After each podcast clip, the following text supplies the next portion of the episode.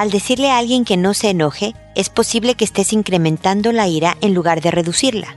Entonces, ¿cómo actuar cuando alguien está enojado con nosotros? Esto es, pregúntale a Mónica. Noviazgo, pareja, matrimonio, hijos, padres, divorcio, separación, infidelidad, suegros, amor, vida sexual. Toda relación puede tener problemas, pero todo problema tiene solución. Pregúntale a Mónica. Porque tu familia es lo más importante.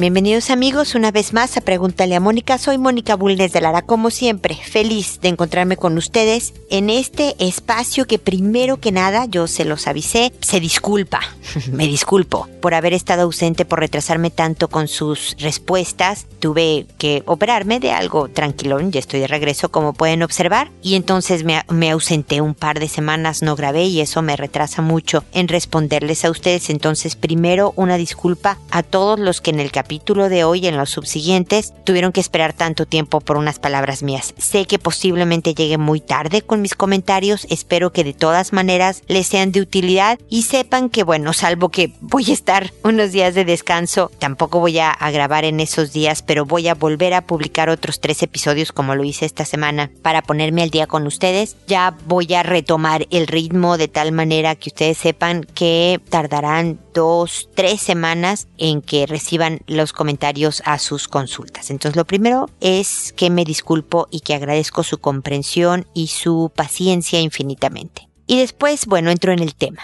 No sé ustedes, pero a mí cuando estoy enojada, que me digan, pero no te enojes, es lo peor que me pueden hacer, me pone más de malas. Minimizar, descartar los sentimientos de otra persona, especialmente cuando tiene relación con, con ira, con rabia, con enojo, son contraproducentes. No te ayudan a manejar la situación a la que te enfrentas. A pesar de que no estés de acuerdo con el enojo de una, de una persona, no es conveniente que le digas que no viene el caso esta persona verdaderamente está sintiendo un enojo y por lo tanto para ella es válido y merece ese reconocimiento.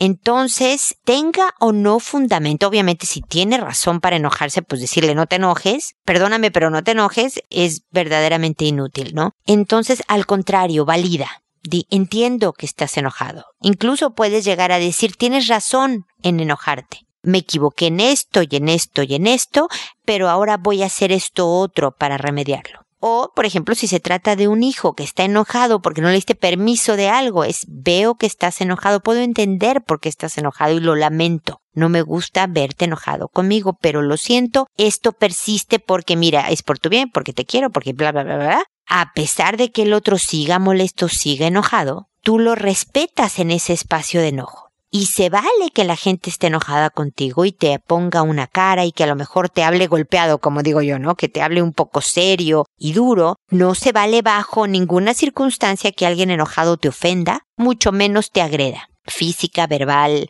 emocional, psicológicamente, no importa. No se vale la violencia, no se vale la agresión, no se valen las faltas de respeto ni las indignidades cuando están enojadas las personas. Pero sí se vale sentirse enojado. Y sí se vale que tú reconozcas este sentimiento, aunque no estés de acuerdo con él. Una manera para actuar mejor en una situación en donde el otro esté enojado es precisamente eso, confirmar su sentimiento, hacerle ver que lo notas y que respetas el sentimiento y que esta es la solución de la situación que está provocando enojo. Si tú eres el enojado, es también indicarle al otro qué es lo que está pasando contigo y explicarle, no me digas que no me enoje. No ayuda en esta situación, me ayuda esto y esto y esto y de la forma en que tú expreses lo que estás sintiendo y le enseñes al otro cómo tratarte, la situación funcionará mejor. Espero que estas ideas te sean útiles porque el tema del enojo puede llegar a ser frecuente en nuestra vida y podemos estarlo empeorando sin darnos cuenta y es bueno saber cómo solucionarlo.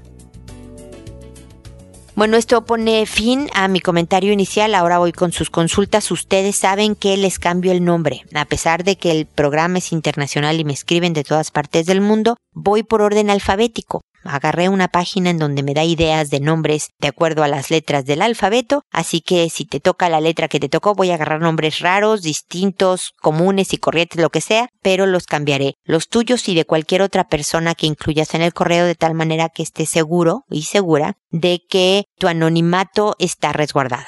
¿Ok? Y empiezo entonces con Úrsula, que me dice, hola, hace 11 años que me casé. Tuvimos dos pequeñas que ahora tienen 9 y 7 años. Teníamos problemas de mucha agresión. Él se fue a otro país para ganar más dinero y continuaron los problemas. No sé si la desconfianza de él hacia mí hizo que me fijara en alguien. Juan. A esa persona yo ya la conocía años atrás y el mismo día que lo volví a ver tuvimos intimidad, yo estando casada y él con novia. Después la familia se enteró de todo y mi papá me quiso quitar a mis hijas. Juan me dijo que tenía que estudiar y trabajar para poder darles un mejor ejemplo y decidí terminar mi bachillerato. En esos momentos me sentía protegida, amada y mis hijas también lo querían mucho. Hasta que un día en la calle lo miré con otra. Desde ahí todo se fue a pique. Dejé que él siguiera con ella, no lo dejé de ver, aceptaba las poquitas horas que me daba. Su debilidad por las mujeres hizo que saliera con otra. No dije nada, dejé que pasara. Yo segura que todo terminaría en poco tiempo, empecé a enviarme mensajes sexuales con un compañero de la escuela. Jamás se concretó nada, solo fueron propuestas de ambos. Juan en un momento de alcohol y muy enfadado me empezó a golpear y discutimos hasta que me dijo que había leído los mensajes de mi celular. Me golpeó de una forma que no pude salir ni poder ir a dejar a mis pequeñas a la escuela. Después mi hermana y mi madre vinieron por mí. Yo no me quería ir, lo amaba y me quería quedar, pero no podía quedarme sin mis hijas.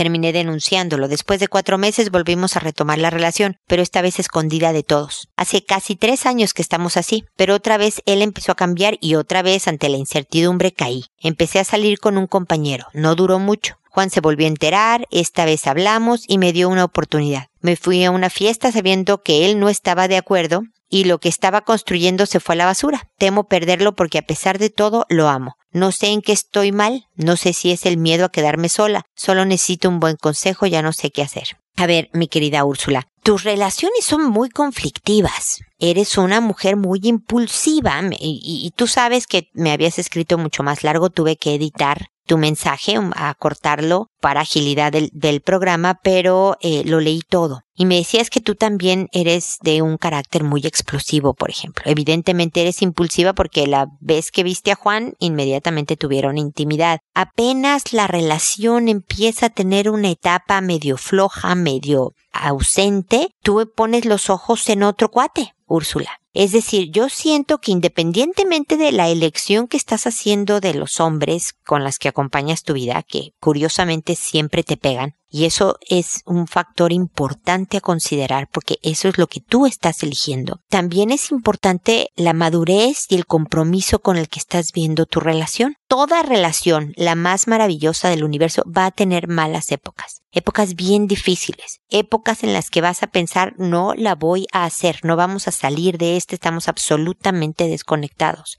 Y si estás comprometida, no tienes ojos para nadie más y trabajas en esa relación. Haces verdaderamente todo lo humanamente posible por volverla a reconectar.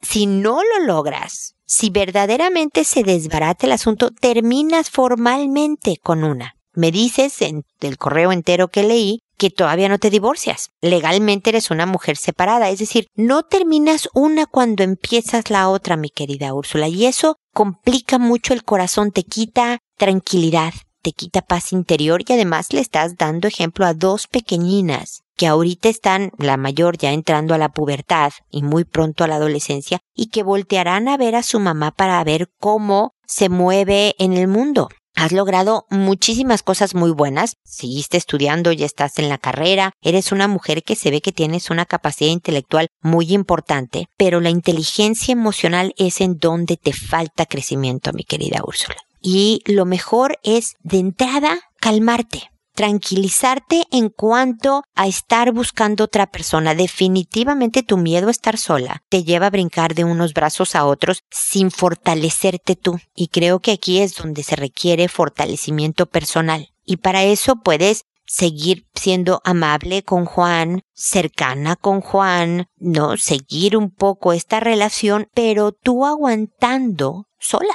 Porque creo que lo que me dices es que ahora están separados. Aguanta, Úrsula, por difícil que sea, ni con Juan ni con nadie. ten una vida social agradable, es decir, sal con amigos, amigas y demás. Estás estudiando, estás trabajando, tienes dos hijas a las cuales atender, haz deporte, empieza un pasatiempo, fortalécete, mantente con principios, intacta, íntegra. Nada de que yo casada ando con y ella que él tiene novia, pero no importa. Yo sé que a mi pareja no le gusta que vaya a una fiesta, pero voy de todas maneras porque es lo que yo quiero hacer. Ese tipo de cosas son las que desmoronan una relación y por supuesto tu autoconcepto, lo que opinas de ti misma, mi querida Úrsula. Entonces, mi consejo verdaderamente para empezar a tener paz interior, tranquilidad de mente y de emociones es que detengas tu vida amorosa por un rato y que vivas la sacudida de no tener compañero de vida y de darte cuenta que de entrada sola puedes, Úrsula, porque tienes unas capacidades impresionantes. Y en ese espacio que te vas a tomar de soledad, piensa por qué has elegido a los hombres que has elegido en tu vida. ¿Por qué los hombres han tenido problemas de alcohol y por qué se sienten con el derecho de golpearte? Y que tú permitas una relación en donde llegue ese extremo, porque cuando el otro voltea a ver otra mujer y tú con tal de seguir con él no dices nada, estás abriendo una, una puerta hacia la falta de respeto. Que cuando hay alcohol de por medio y mucho enojo, pues llego a los golpes, me explico, pero es también un poco construido por tu elección inicial. Y la persona que tú elijas como tu pareja, mi querida Úrsula, te describe, habla de ti quien tienes a tu lado. Entonces lo que es importante que tú sepas es qué es lo que dice de ti, las parejas que has elegido y la forma en las que has llevado tu relación. Mi invitación es a un espacio de cero relación de pareja para que hagas introspección, reflexiones sobre todo lo que te estoy diciendo y te pongas a prueba. Veas de qué madera estás hecha, y te fortalezcas. Y en la medida en que tú estés mejor, vas a poder llevar una mejor relación vas a poder escoger mejor, vas a estar mejor, mi querida Úrsula. Espero que de todas maneras sigamos en contacto. Luego está Violeta que me dice, Mónica, hola, llegué a ti a través de una página de internet. La verdad necesito tu consejo como especialista. Hoy mi hija de 7 años me contó que su hermano de 15 le ha hecho tocaciones en su vagina un par de veces. Me dice que le mete los dedos y la aprieta y eso le causa mucho dolor. Con mucha vergüenza me pidió que guardara silencio porque si no, él se enojaría con ella. Conversé con mi hijo más grande y con mucha vergüenza y luego de un rato que lo negara, reconoció que así había sido, pero que solo había sido una vez y que él no sabía cómo contarme y que estaba muy arrepentido porque sabía que no estaba bien. El compromiso obviamente fue que nunca más lo haría y que bajo ningún motivo enfrentaría a su hermana para preguntarle nada. Mi pregunta es, yo sé que estas conductas no son normales, pero ¿es necesario prestarle ayuda psicológica a ambos? ¿Mi hijo más grande presentará alguna desviación mental que deba prestar atención? ¿Tengo que confiar en su palabra de que no lo volverá a hacer? Es una situación muy difícil y dolorosa como familia. La verdad es un balde de agua fría y no sé qué hacer. Te agradezco tu ayuda. Bueno, mi querida Violeta, lamento mucho que, que tus hijos, los dos, hayan pasado por esta situación que verdaderamente requiere de una dirección para tu hijo de 15 años. No solo se trata de que él reconozca que estuvo mal, no solo se trata de que prometa que no volverá a suceder, sino se trata de aprender a identificar estos impulsos que está sintiendo y darle una canalización más sana. Y para eso sí se requiere un apoyo terapéutico, porque él dice que fue solo una vez, la pequeña dice que fue más de una, es muy probable que tu hijo no quiera reconocer por completo la verdad. Ya es de por sí algo vergonzoso, algo doloroso, algo eh, eh, malo que reconoce que hizo y por lo tanto va a minimizar, digamos, su falta lo más posible y por lo que yo tampoco confiaría porque es adolescente y porque los impulsos sexuales y hormonales van a seguir muy elevados, confiaría en que no lo volvería a hacer. Tu hijo no puede quedarse solo bajo ninguna circunstancia en casa con la hermanita se requiere algún tipo de supervisión en la noche, un monitor de estos de cámara de bebé, lo que tú quieras, de tal manera que puedas darte cuenta si alguien entrara, si tu hijo entrara al cuarto de su hermanita durante la noche cuando nadie lo esté viendo. Es decir, sí hay que proteger definitivamente a la pequeña y requiere de cierta ayuda terapéutica a tu hijo. En cuanto a tu hija depende, sufrió un abuso sexual su vagina fue ultrajada. Entonces, además de verificar que no tenga una infección urinaria, que no haya habido un daño a sus tejidos, etcétera, es darle un chequeo, es ver su comportamiento. Evidentemente te lo contó porque le duele y porque le asusta que le vuelva a pasar. Es decir, ya hubo algún tipo de efecto. Por lo tanto, un terapeuta infantil va a ser de utilidad para ayudarle también a manejar las cosas si ella, si tú la ves alterada, como al parecer, digo, yo me estoy basando solamente en tu correo, eh, muestra la pequeña. Ahora, algo importante que ella deba de saber, porque te dijo, no le digas nada porque él se va a enojar conmigo. Y es aquí lo que hace a alguien víctima en general en la vida. Tu hija de siete años, por temor a que el hermano se enoje con ella, prefiere guardar silencio sobre algo que no estuvo bien. Y aquí lo importante también es educar y formar a tu hija de tal manera que reduzcas la probabilidad de que se convierta en una víctima crónica. ¿No? De quien le haga bullying, de quien quiera abusar de ella en cualquier nivel, ¿no? Que un jefe aprovechado no abuse sexualmente de ella, por supuesto, cuando sea adulto, sino que la maltrate, por ejemplo, y ella se someta a este maltrato. Entonces, hacerle ver que cuando algo está mal, tienes que pararte enfrente, tienes que aguantar el mal humor de alguien. Y lo más seguro es que su hermano no se enojaría con ella, sino que se sentiría avergonzado. Claro que se afectaría la relación, pero esto no lo hizo ella, lo hizo el hermano mayor. No estaría de más, Violeta, finalmente, que tú, tu esposo, es decir, los demás miembros de la familia también acudieran a algunas sesiones de asesoría terapéutica familiar, porque todo esto tiene una implicación, un impacto, quiero decir, para cada uno de los miembros de la casa y que tú sepas cómo orientar y dirigir mejor a cada uno de tus hijos de acuerdo a su edad, necesidades y demás es bien importante. Entonces espero haber respondido tu pregunta. No necesariamente tu hijo tiene ahorita una desviación mental, no es pedófilo, no necesariamente lo es, pero sí hay que escarbar un poco más. La ayuda terapéutica va a ayudar a identificar mejor en dónde está parado tu hijo. Es posible que nada más sea resultado de un muy bajo control de impulsos que sí requiere reforzamiento, pero que verdaderamente sea algo que no lo catalogue, digamos, como una desviación mental, una pedofilia o lo que sea hay que hacer algo, entiendo lo difícil, ánimo, fuerza. Como te digo, yo estoy aquí, voy a estar mucho más presente ahora que ya he vuelto, así que eh, cuenta conmigo por si quieres volver a escribir.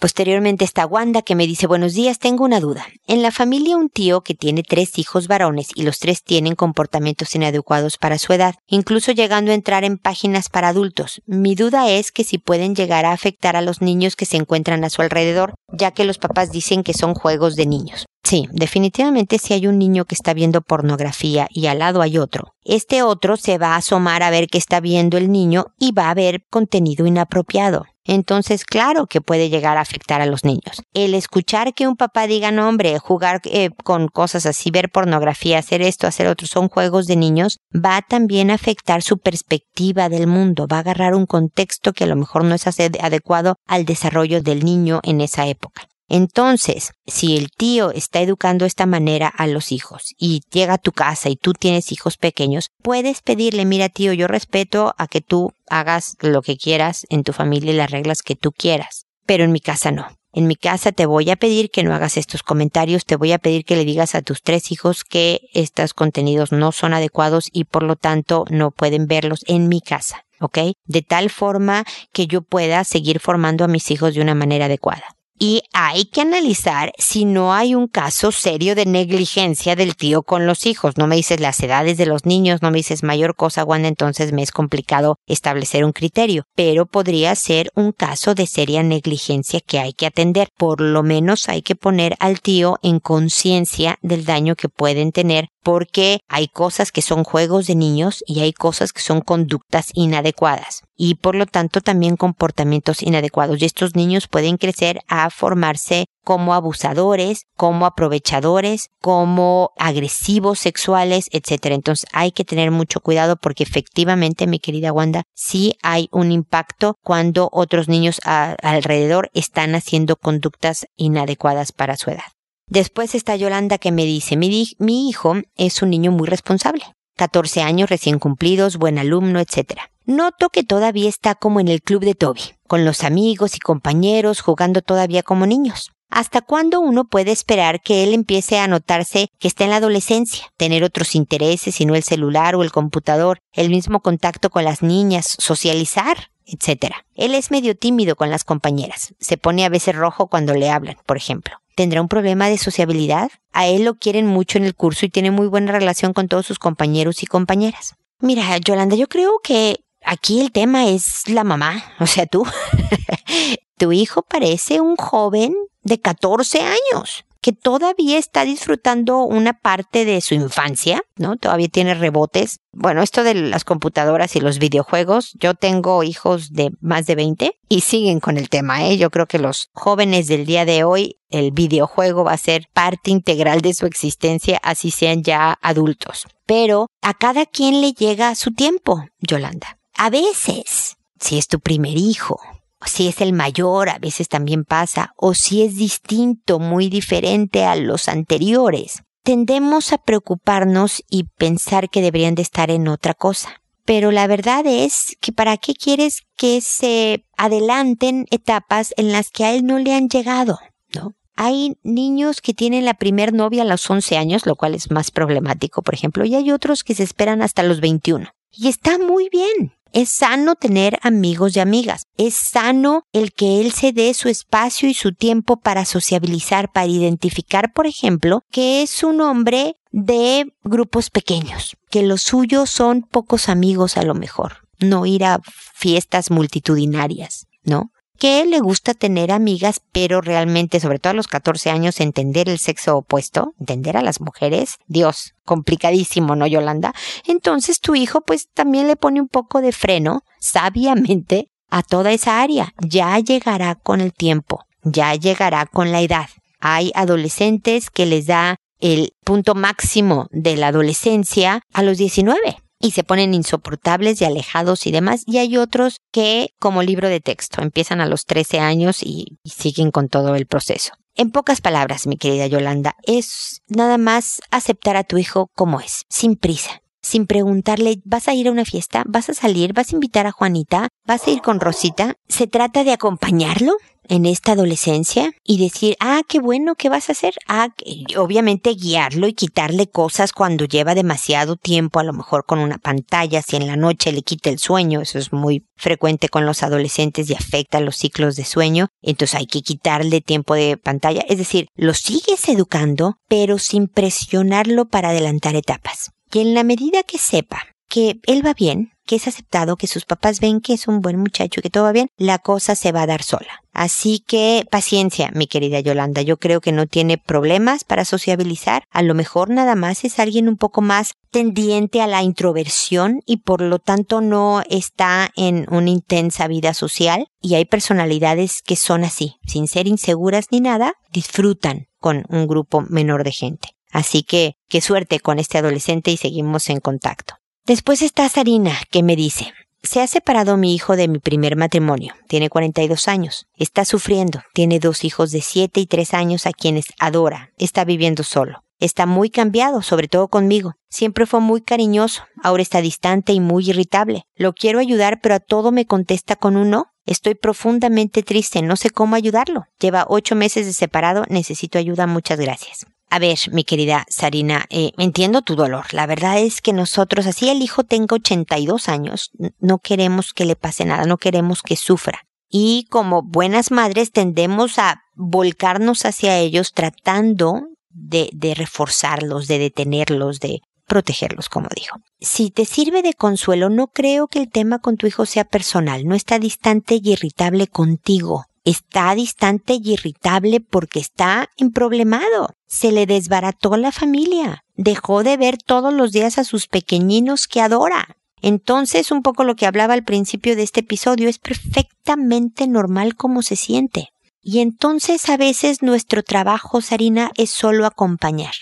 Solo estar presente, ni siquiera con palabras de, a ver, cuéntame, ¿cómo estás? ¿Cómo vas? Anímate, vente, te invito a ver esto. No, no, no, es, oye, fíjate que te hice unas galletas. Ahí están, ¿no? Oye, fíjate que vamos a ir al cine, ¿no? Tu papá y yo. ¿Te apuntas? Vamos a ir a ver esta película. No, mamá, gracias. Ah, ok. Y te va. Es nada más estar.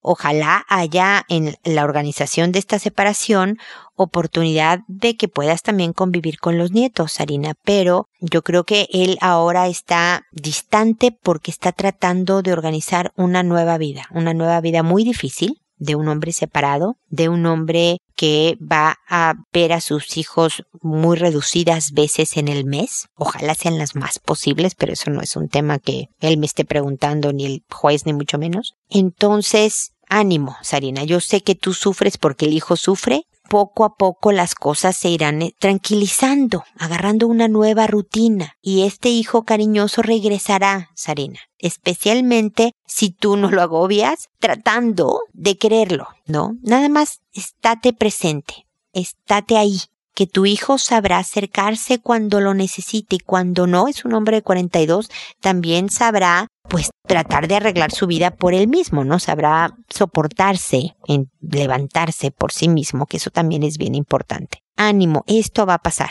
pero entiendo que es un momento bien difícil y por lo tanto te deseo mucha fuerza y mucha, mucha paciencia y por supuesto aquí estoy para lo que puedas necesitar, me vuelves a escribir y estamos más en contacto, ¿ok?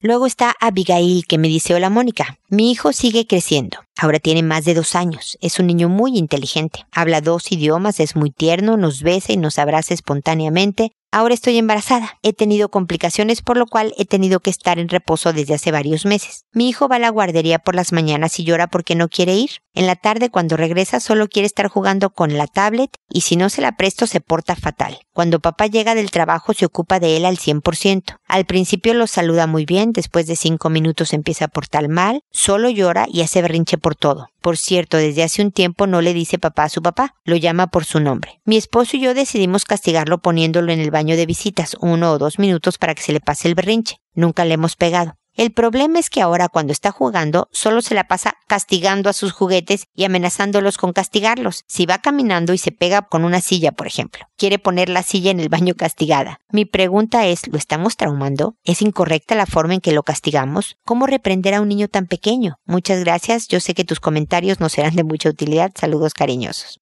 Pues espero que le sirvan mis comentarios, Abigail. Primero, muchas felicidades por este segundo bebé que viene en camino. Cuídate mucho. Y bueno, hay varias cosas. Tu hijo se está portando como un niño normal de dos años, que es tierno, cariñoso, da besos y abrazos, habla dos idiomas, y luego se pone imposible de manejar. A los dos años es muy característico, descubren el no, pueden eh, descubrir que pueden ser independientes, hacer algo que vaya en contra de la máxima autoridad y lo explotan a la máxima potencia, ¿ok? Entonces, primero tu hijo está comportándose de acuerdo a su etapa. Además, hay algo raro que pasa en casa. Mi mamá no se puede levantar.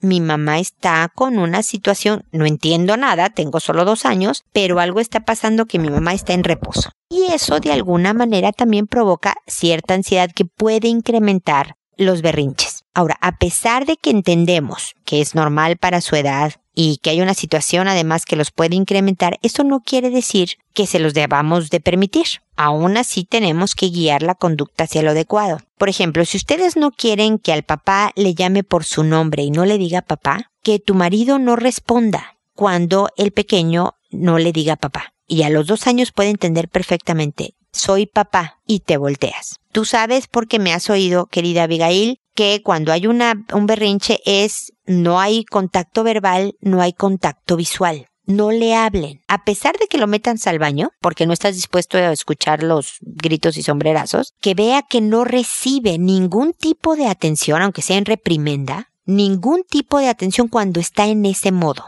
¿Ok? Una sugerencia es que cuando regrese de la guardería, a la cual se fue ya enfurruñado y a lo mejor venga de malas, tengas como una caja, una maleta, una bolsa, una mochila, un kit de emergencia con muchas actividades rompecabezas, crayolas, plastilina, una bolsita con cereal. Yo me acuerdo que ponía estos Cheerios, ¿no? Estas bolitas circulares de avena, ¿no? Para de repente picotear este eh, botanita, ¿no? Estar comiendo algo mientras a lo mejor ven un pequeño video, una caricatura, es decir, diferentes actividades porque un niño de dos años quiere estar ocupado, pero ojalá no con el tablet, porque si desde los dos años empieza a ver que me dan muchas horas de dispositivo porque así me calmo, puedes provocar conductas adictivas y además impides que desarrolle otras habilidades. Está bien un ratito de tablet, pero ahora vas a colorear y ahora vas a armar eh, un rompecabezas. De a los dos años creo que son cuatro piezas, pero bueno, y ahora vamos a hacer esto. Si tú estás en reposo, puedes ponerte con él a hacer muchas cosas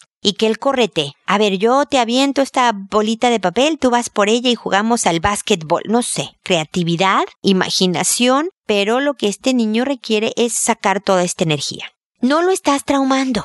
Los niños repiten lo que sucede en casa tratando de acomodar el mundo real a su mundo infantil. Entonces, claro, si tú le dices cuando lo castigas muy mal, es, debes de reflexionar sobre lo que hiciste, espero mejores cosas de ti, curiosamente a sus juguetes hará lo mismo. Esto es lo que ve que se hace en el mundo real y lo imita, no es ningún trauma esto también va a pasar. A pesar de que los berrinches son normales entre los 2 y los 5 años, se tienen que ir espaciando si ustedes los manejan bien. Y el pequeñito de repente va a dejar de imitar tan específicamente el castigo que hagan. No pasa nada si pasa un par de minutos en el baño, sobre todo porque ustedes no quieren escuchar esa conducta. Lo mejor es ignorarla. Y en cuanto se tranquilice, en cuanto esté de buenas y su voz sea más suave, ahí tiene toda la atención de papá y mamá. Es todo un arte, mi querida Abigail. Él no siempre nos sale, pero yo creo que con esta estrategia, con persistencia, es decir, hazlo una y otra vez y consistencia, siempre de la misma manera, los hijos rápidamente, sobre todo tan inteligente como el tuyo, aprenden a más me vale que haga por este lado porque por este otro no me va a funcionar. Si yo veo que incluso cuando estoy en un berrinche recibo mucha atención, el modus operandi va a ser hacer berrinche, porque es como me hacen caso. Si yo gritando obtengo lo que quiero, si grito para que me den el tablet o la tablet, y la tableta, em, y me la dan cuando grité, ya sé que la siguiente vez que de entrada empiezo a gritar, porque es como obtengo las cosas, ¿me explico? Entonces es cansado, porque tienes que soportar a alguien haciendo un berrinche para no caer. Lo que él está tratando es de romperte, ¿no? Y que cedas a sus intenciones. Entonces aguantar gritos, llantos es complicado, ¿no? Sobre todo cuando tú también traes las hormonas para arriba y para abajo con este embarazo. Pero aguanta, déjalo que se agote, no cedas. Y en la medida en que vea que no le funciona, verdaderamente van a ir reduciéndose a pesar de que sea característico de la edad, ¿ok? Espero haber sido clara, no estoy muy segura de que este episodio yo haya sido muy clara, no sé qué traigo, pero ustedes saben que siempre me pueden volver a contactar si algo me faltó de información, si quieren ahondar sobre un tema, los que ya me escribieron pueden volver a hacerlo, los que no lo han hecho, por favor, desde la página, ahí está el envíame tu pregunta y llega mi correo personal. Recuerden que los episodios no solo los pueden escuchar directamente en la computadora, pueden suscribirse en la aplicación de podcast de manera, no tiene costo la suscripción, de manera que se descarguen automáticamente todos los nuevos episodios para que ustedes los puedan escuchar. O si quieren no usar los datos del internet de su celular pueden descargarlo en la computadora. El episodio sin costo alguno es el botón verde al lado de cada episodio. Y después de descargarlo en la computadora lo pueden subir al celular que ustedes quieran al suyo al de la prima al del marido al de la amiga y em, para escucharlo cuando y donde quieran sin hacer uso de sus datos, sin hacer uso de Internet. Nada de esto tiene costo. Así que eh, hay muchas maneras de estar en contacto. Espero que toda la información que encuentren aquí sea útil para mejorar sus relaciones interpersonales, sus relaciones familiares, de amistad, de trabajo, de tal manera que verdaderamente puedan construirse una vida feliz, que de esto se trata. Para eso estamos acá. Espero, como les digo, que estemos en contacto y que nos volvamos a encontrar en un episodio más de Pregúntale a Mónica porque ya sabes, tu familia es lo más importante. Hasta pronto.